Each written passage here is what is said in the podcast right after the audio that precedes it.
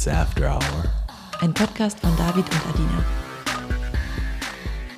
Hallo David. Hey Babe, wie geht's dir heute? Bin noch ein bisschen müde. Wir waren endlich mal wieder feiern im KitKat. Und ich finde es so viel schöner, wenn man einfach nur so, keine Ahnung, dreimal im Jahr weggeht und sich dann aber wochenlang nur auf diesen einen Abend freut. Also gestern war es ja so, dass eine Freundin von mir zu Besuch kam und ich habe halt echt die letzten Wochen von nichts anderes geredet und es war einfach so schön. Richtig, richtig schöner Abend. Ja, ich habe mich auch richtig gefreut. Wie gesagt, du hast ja gesagt, dass wir ewig nicht mehr waren. Und nochmal Shoutout an Quincy und Karim. Danke fürs Gästeliste klären. Ganz liebe Grüße. Ähm, die waren dann auch dort. Ich liebe die beiden. War richtig cool. War einfach ein richtig cooler Abend. Und ganz kurz bevor wir mit dem heutigen Thema starten, mir ist aufgefallen, dass wir hier im Podcast noch nie von dem Spiegelspiel erzählt haben und ich das eigentlich echt richtig gut finde, wenn man vielleicht nicht so gut darin ist, seinem Partner zu sagen, was man gerne mag. Also beispielsweise, man datet sich noch nicht so lange und ist verbal eher schüchterner unterwegs oder möchte so ein bisschen gemeinsam herausfinden, was dem anderen gefällt. Dann ist das Spiegelspiel eine sehr schöne Idee. Also ich habe es jetzt mal einfach so genannt. Äh, David, hast du schon eine Idee, worauf ich hinaus will damit? Ich habe keine Ahnung. Erklär mal bitte. Also, du wirst gleich wissen, was ich meine. Okay. Man nimmt sich Zeit, um wirklich eine entspannte, schöne Atmosphäre zu schaffen und setzt sich nackt gegenüber. Uh. Jetzt beginnt einer mit einer selbstgewählten Aktion, beispielsweise küsst den anderen liebevoll am Oberschenkel und derjenige, der gerade dort geküsst wurde, macht nun genau dasselbe bei seinem Gegenüber. Jetzt ist der wiederum an der Reihe, sich eine eigene Aktion auszudenken, beispielsweise die Nippel umkreisen und kneifen oder so. Und auch das wird dann anschließend bei ihm gemacht. Und das kann echt sehr schön sein, aber auch vielleicht ein bisschen lustig sein. Es ist einfach eine schöne Art, sich spielerisch näher zu kommen. True. Habe ich voll vergessen. Haben wir sogar schon mal gespielt, ne? Ist schon ein bisschen her. Ja, ne? Okay, habe ich fast vergessen. Ey, und was auch witzig ist, wir haben ja schon wieder eine Anfrage bekommen für ein TV-Format, wo Paare da zusammen hingehen und dann getrennt werden und so eine Art Treue-Test machen müssen. Glaubst du, glaubst du, wir würden da durchhalten, so lange getrennt zu sein? Nee, ich find's echt gut, dass wir das alles bisher abgelehnt haben. Ey, und ganz kurz vorab, David hatte einen Fahrradunfall vor drei Tagen und ist auch noch so ein bisschen auf Schmerzmittel die ganze Zeit. Aber das Thema der heutigen Folge ist sowieso ziemlich psychologisch, deswegen werde ich heute uns ein bisschen durch diese Folge führen. Nicht, dass ihr euch wundert, mein Redeanteil wird wahrscheinlich ein Ticken höher sein. Kommen wir also zu dem heutigen Thema. Ich werde ganz oft gefragt, wie es für mich ist, über so intime Themen, wie wir sie hier behandeln, öffentlich zu reden. Und ich muss sagen, sexuelle Themen finde ich persönlich überhaupt nicht intim. Das heutige Thema stellenweise allerdings schon. Wir reden heute nämlich über das Streiten. 42 Prozent der Paare streiten sich ein bis zweimal im Monat, 11 Prozent mehrmals die Woche und 5 Prozent sogar mehrmals täglich. 29 Prozent streiten nicht, sondern schweigen sich an. Hier schon mal vorab, wer zu den 5 Prozent gehört, die sich mehrmals täglich streiten, bitte trennt euch, da ist wirklich nichts mehr zu retten. Und wenn ihr merkt, ihr habt einen Partner, der sich einfach gerne streitet, weil er Dampf ablassen muss und seinen Frust auf die Außenwelt und auf andere projiziert, schickt den unbedingt zur Therapie. Langfristig lässt Beziehungsstress den Blutdruck steigen. Kurzfristig zeigt der Körper die typische Stressreaktion, also Adrenalin und Cortisol schießen hoch. Und wenn das zur Regelmäßigkeit wird, leidet das Immunsystem immens. Was würdest du sagen, wie oft streiten wir uns, David?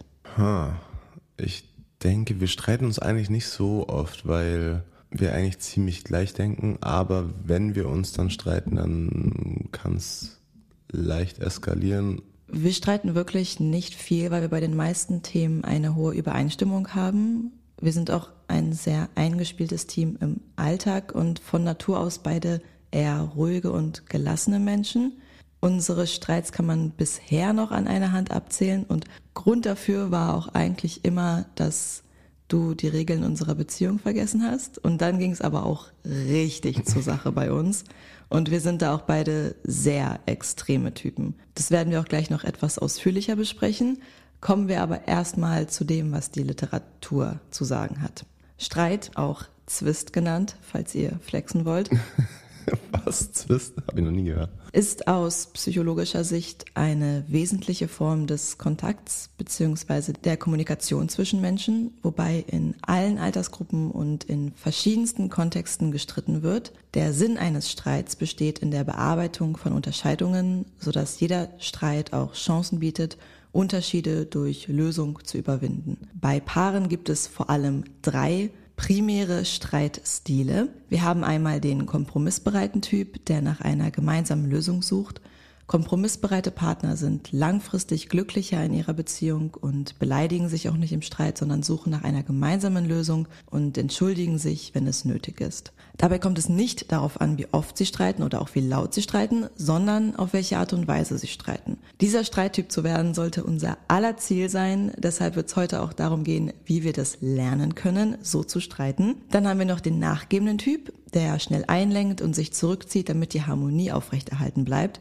Wobei somit immer ein Rest Ärger bleibt, welcher sich anstaut und dann zukünftig zu noch heftigeren Streits führen kann. Dieser Streittyp sitzt mir gerade gegenüber. Und dann haben wir noch den dominant-aggressiven Typ, der versucht, seinen Willen durchzusetzen, nicht vor Beleidigungen zurückschreckt und auf die Triggerpunkte des Partners zielt, um ihn zusätzlich zu provozieren. Uh, that's you. Ja, das stimmt. Und woran liegt das, dass du deinem Gegenüber wirklich bewusst wehtun möchtest? Naja, Liebe macht uns eben sehr verletzlich und diese Verletzlichkeit spielt einfach eine ganz, ganz große Rolle. Im Streit gibt's immer zwei dominante Emotionen. Das sind einmal die Angst und die Wut. Man kann sagen, dass die Wut die Angst quasi schützt, also dass die Wut sozusagen über die Angst gelegt wird, um nicht so verletzlich zu sein. Und ich gehe eben in diesen aggressiven Modus, in den Angriffsmodus, um mich selbst davor zu schützen also vor einem Verlust oder vor einem drohenden Verlust, der mit der Angst verbunden ist. Das Stichwort ist hier also ganz klar Verlustangst. Und dann entsteht dieser typische Tunnelblick. Also ich fokussiere mich immer mehr auf die Ursache meiner Wut und nehme alles andere weniger bis gar nicht mehr wahr. Das Problem ist ja, dass wir keinen Zugang mehr zu unserer Empathie haben, sobald wir die Emotion Wut spüren.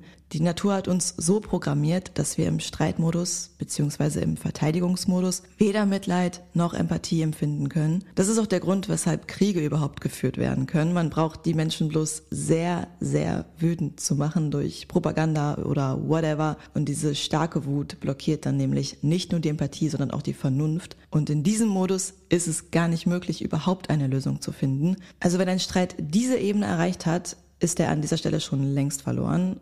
Erst wenn die Wut wieder nachgelassen hat, bekommen wir so langsam wieder einen Zugang zu unserem Mitgefühl und unserem vernunftorientierten Denken.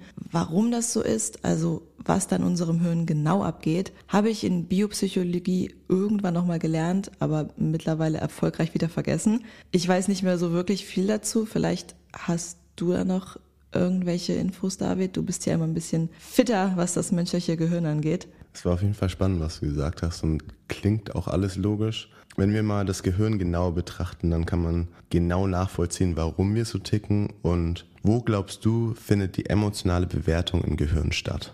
Ähm, wenn ich mich so recht erinnere, im limbischen System? Yes, und genauer in der Amygdala. Sobald dort eine Emotion aufbrodelt, werden die Signale weiter an andere Gebiete versendet. Also das ist so der Relay-Punkt sozusagen. Und von dort geht es dann weiter zum zum Beispiel präfrontalen Kortex.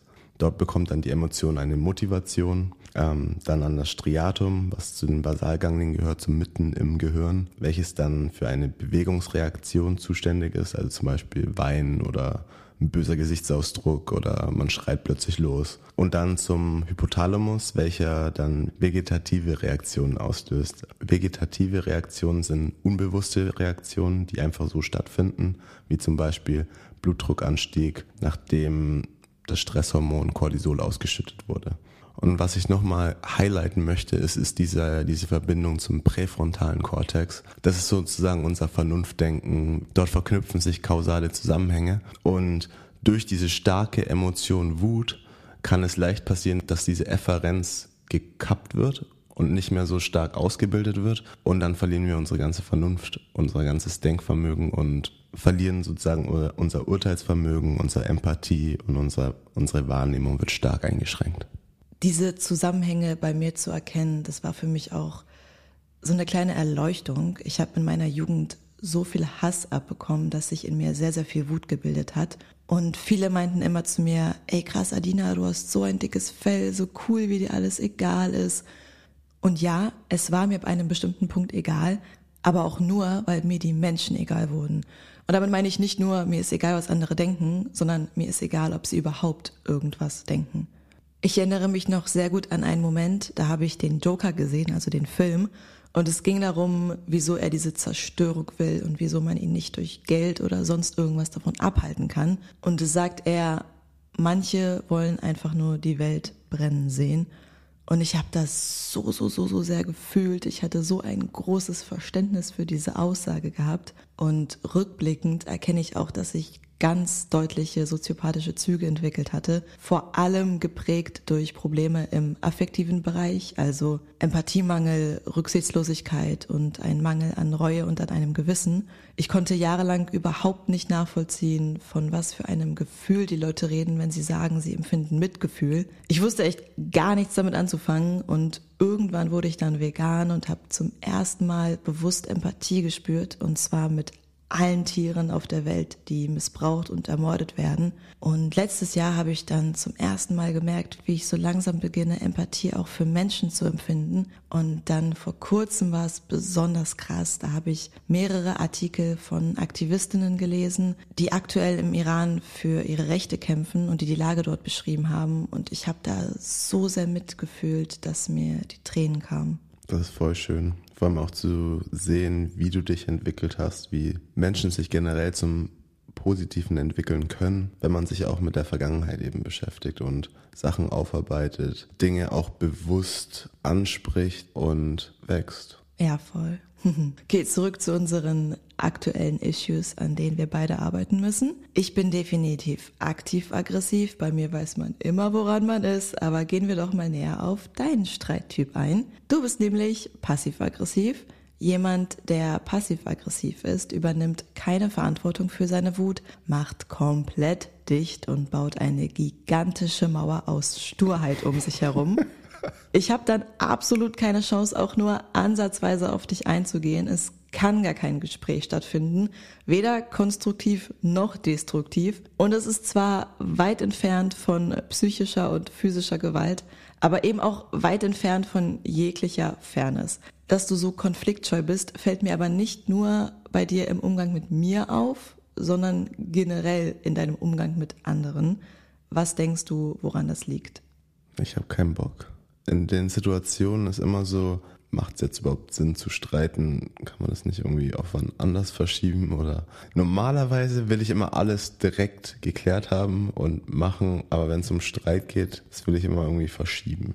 Ich nehme mal das Recht raus, Vermutungen zu äußern, warum du Streits am liebsten so weit nach hinten verschiebst, dass sie komplett verschwinden. Die Situationen, in denen dir die Thematik einfach scheißegal ist, klammere ich mal aus. Also es war jetzt auch schon oft beispielsweise der Fall, dass du von Freunden irgendwelche super langen Nachrichten bekommen hast, in denen du kritisiert wurdest oder von dir erwartet wurde, dass du Stellung beziehst zu den Dingen, die du getan oder gesagt hast. Und darauf bist du dann nie eingegangen, weil dein Interesse daran so gering war, dass dir nichts eingefallen ist. Das ist dann gewissermaßen auch eine Kunst, muss ich ehrlich sagen. Aber ich rede jetzt wirklich von den Momenten, in denen zum Beispiel ich Kritik äußere und du das dann einfach annimmst und so tust, als würdest du da auch ein Problem erkennen und dann aber nichts an deinem Verhalten änderst, weil du es eigentlich gar nicht einsiehst, beziehungsweise die Sachlage aus deiner Sicht einfach ganz anders interpretierst, nur eben niemanden dran teilhaben lässt. Und wenn man nie in ein Gespräch geht, kann auch nie eine Lösung gefunden werden und man dreht sich die ganze Zeit im Kreis, was mich halt verrückt macht. Ich habe ja schon erwähnt, dass meine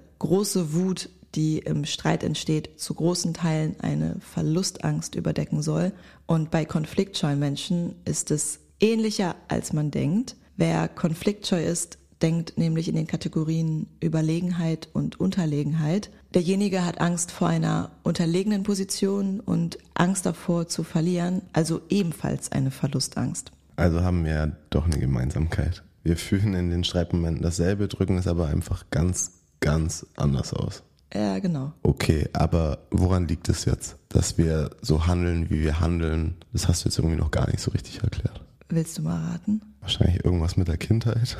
Korrekt. Wie sollte es anders sein? Wie wir uns in Streitsituationen verhalten, hat ganz viel damit zu tun, was wir aus unserem Elternhaus übers Streiten mitbekommen haben. Das Spannende hier ist aber, dass unsere Eltern meistens gar nichts falsch gemacht haben. Das Problem ist, ein Streit ist nun mal oft emotional. Und da kann es dann auch mal schnell laut werden, wenn man seinen Argumenten besonders viel Ausdruck verleihen möchte oder die Situation so viel Stress hervorbringt, dass man durch die Lautstärke dem einfach ein Ventil geben möchte. Kinder hören also, wenn die Eltern sich streiten. Sie bekommen mit, dass da gerade etwas passiert. Aber was sie natürlich nicht mehr hören und nicht mehr mitbekommen, ist die Versöhnung. Bei der Versöhnung sind nämlich beide Parteien mittlerweile wieder ruhiger geworden und man hört nicht bis ins Kinderzimmer, dass alles wieder in Ordnung ist und eine Lösung gefunden wurde. Also können wir schon mal festhalten, dass wir automatisch einen stärkeren Zugang zum Streit als zur Versöhnung haben. Und was jetzt speziell den Streittyp angeht, dadurch, dass wir Streiten so früh gelernt haben, werden wir im Streit schnell wieder zu Kindern. Eine Sache, die man sich häufig im Streit an den Kopf wirft, ist ja auch, oh, du verhältst dich so kindisch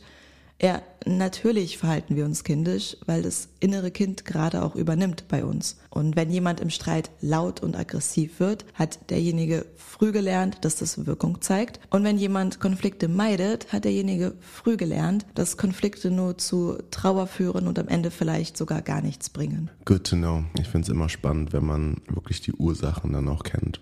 Und wir haben jetzt echt viel über Streit geredet. Lass mal darüber reden, wie man lernen kann, richtig zu streiten und dann anschließend nachhaltig wieder sich zu versöhnen.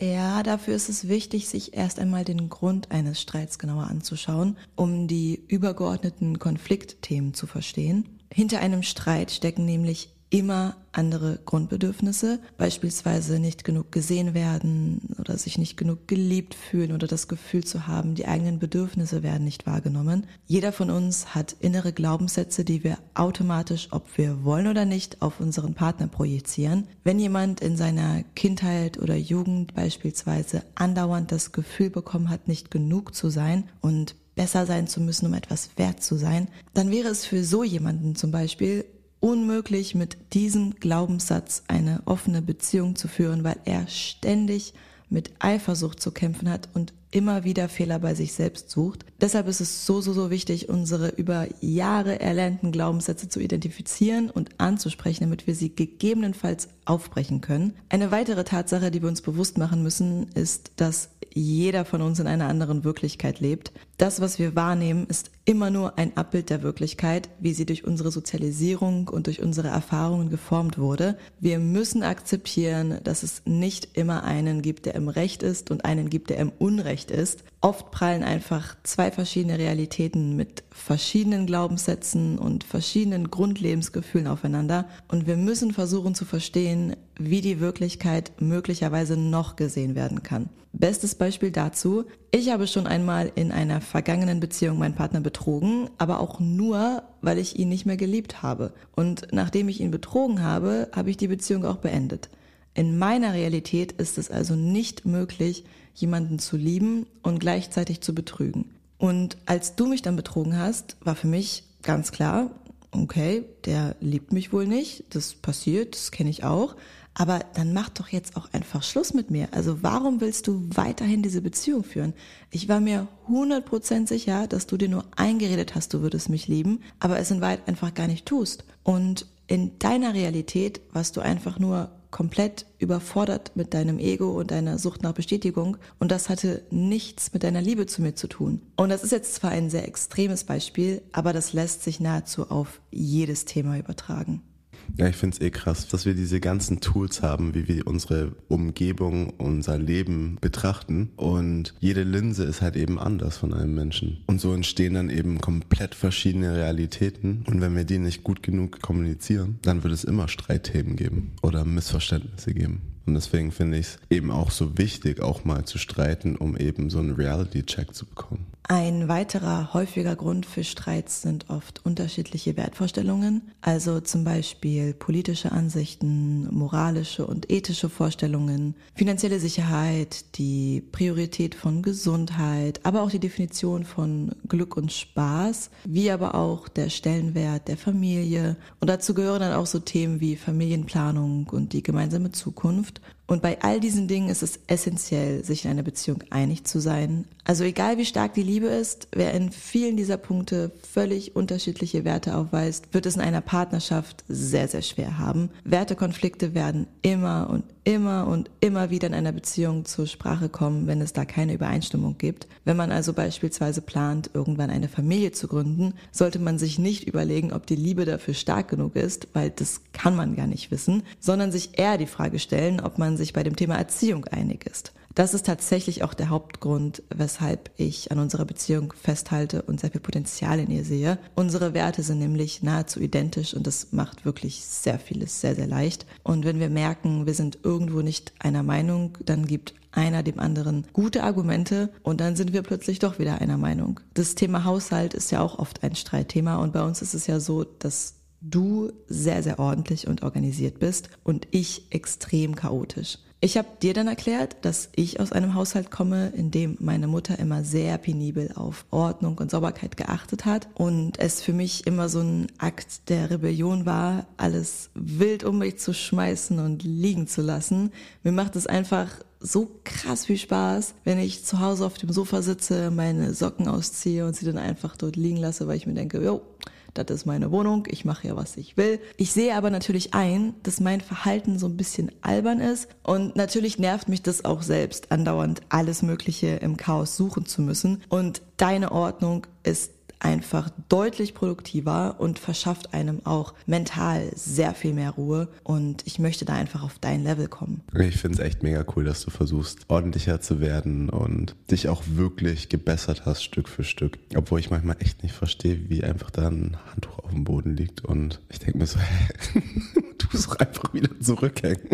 Das ist echt lustig, das ist immer so ein Abenteuer mit dir. Und ich versuche da auch wirklich Geduld mit dir zu haben.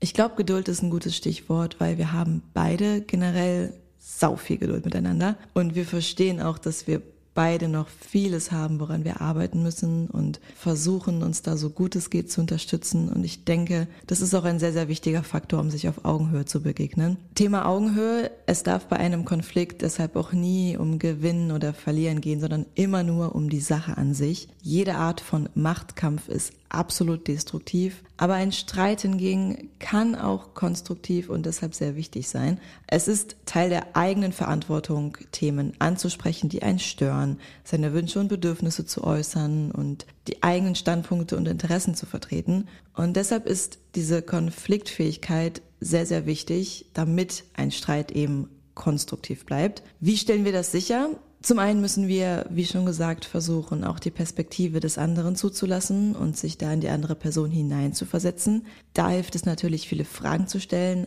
aber auch mögliche Schwächen bei sich selbst zu identifizieren und auch einzusehen.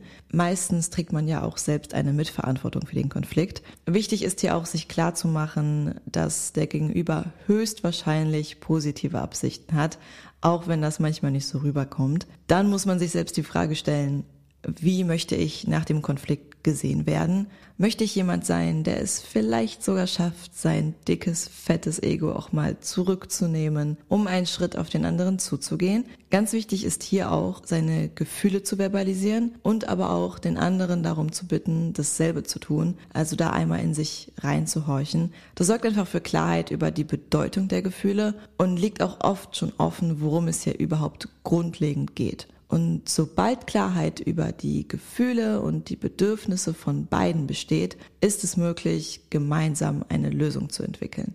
Also die Ziele und Prioritäten herausarbeiten, jede Lösungsidee zunächst versuchen, ohne Bewertung aufzunehmen und vielleicht sogar Interessen identifizieren, die beide Parteien haben. Oft findet man ja doch irgendwo eine Gemeinsamkeit, wenn man konstruktiv Argumente austauscht.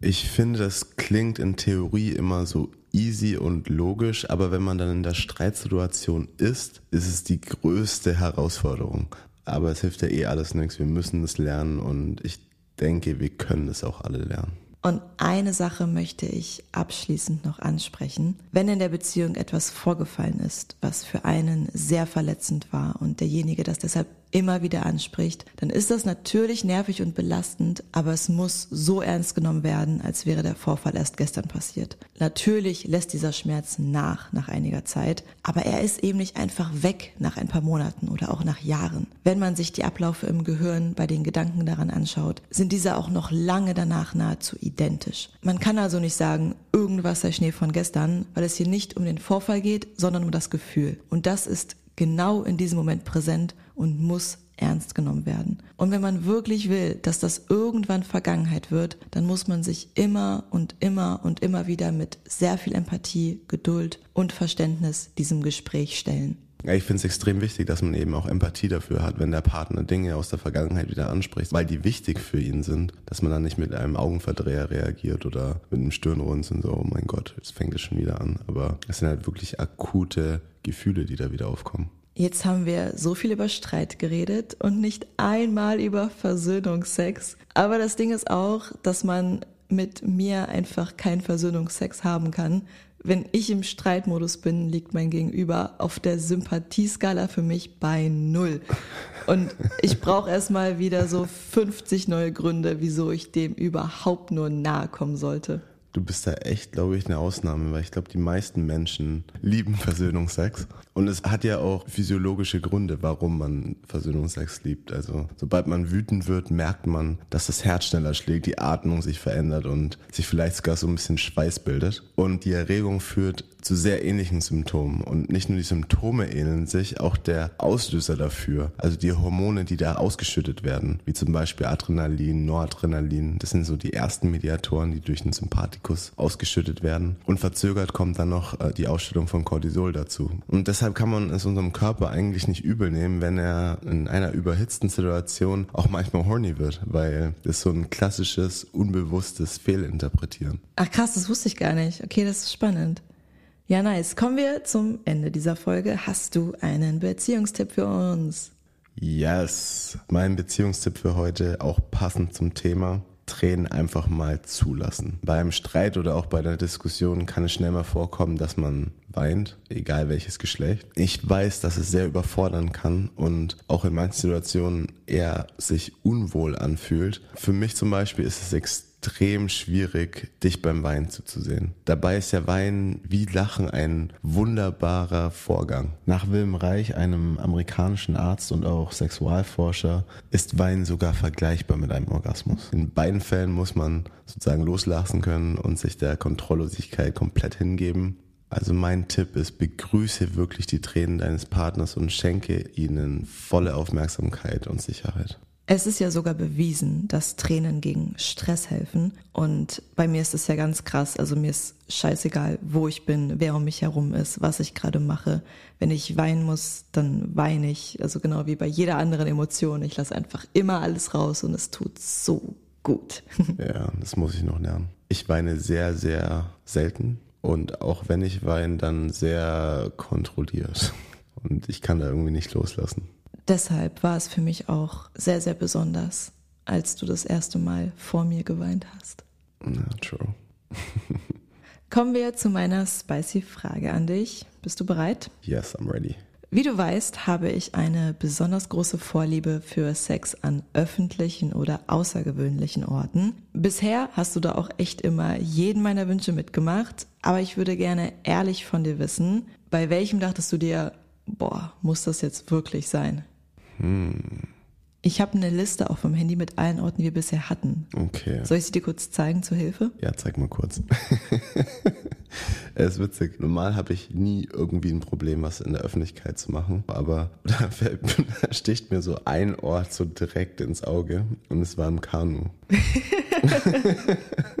das war nicht, weil es irgendwie so krass öffentlich war oder so, aber es war einfach ein wackeliges Kanu so schon allein im Sitzen hat es so gewackelt. Und das Ding war, äh, dass außenrum einfach hunderte Krokodile schwammen. Und ich habe mir gedacht, so, yo, wenn wir jetzt beide aufstehen und ich so ein bisschen noch mehr wackel und du wackelst und dann aus Versehen einer von uns in dieses Wasser fällt, ist vorbei. Deswegen war es war nicht mal so die Situation, es war einfach, ich so, scheiße, dieser Sex ist wirklich lebensbedrohlich. So, yo, ein falscher Stoß und wir sind beide finito. Deswegen, das ist der einzige Ort, wo ich so zweimal nachgedacht habe und mir gedacht habe, so, okay, muss das gerade wirklich sein? Ja, ich fand es irgendwie cool, Krokodile als Zuschauer zu haben. ich kam auf die Frage, weil ich seit Jahren einen ganz bestimmten Ort auf der Liste habe, bei dem in ein paar Tagen zum ersten Mal die realistische Chance besteht, ihn abzuhaken. Es wäre schon echt geil, wenn wir es schaffen, dort Sex zu haben. Wir können ja dann mal in zwei Wochen erzählen, worum es ging und ob es funktioniert hat. Yes, das machen wir. Bis dahin, tschüssi.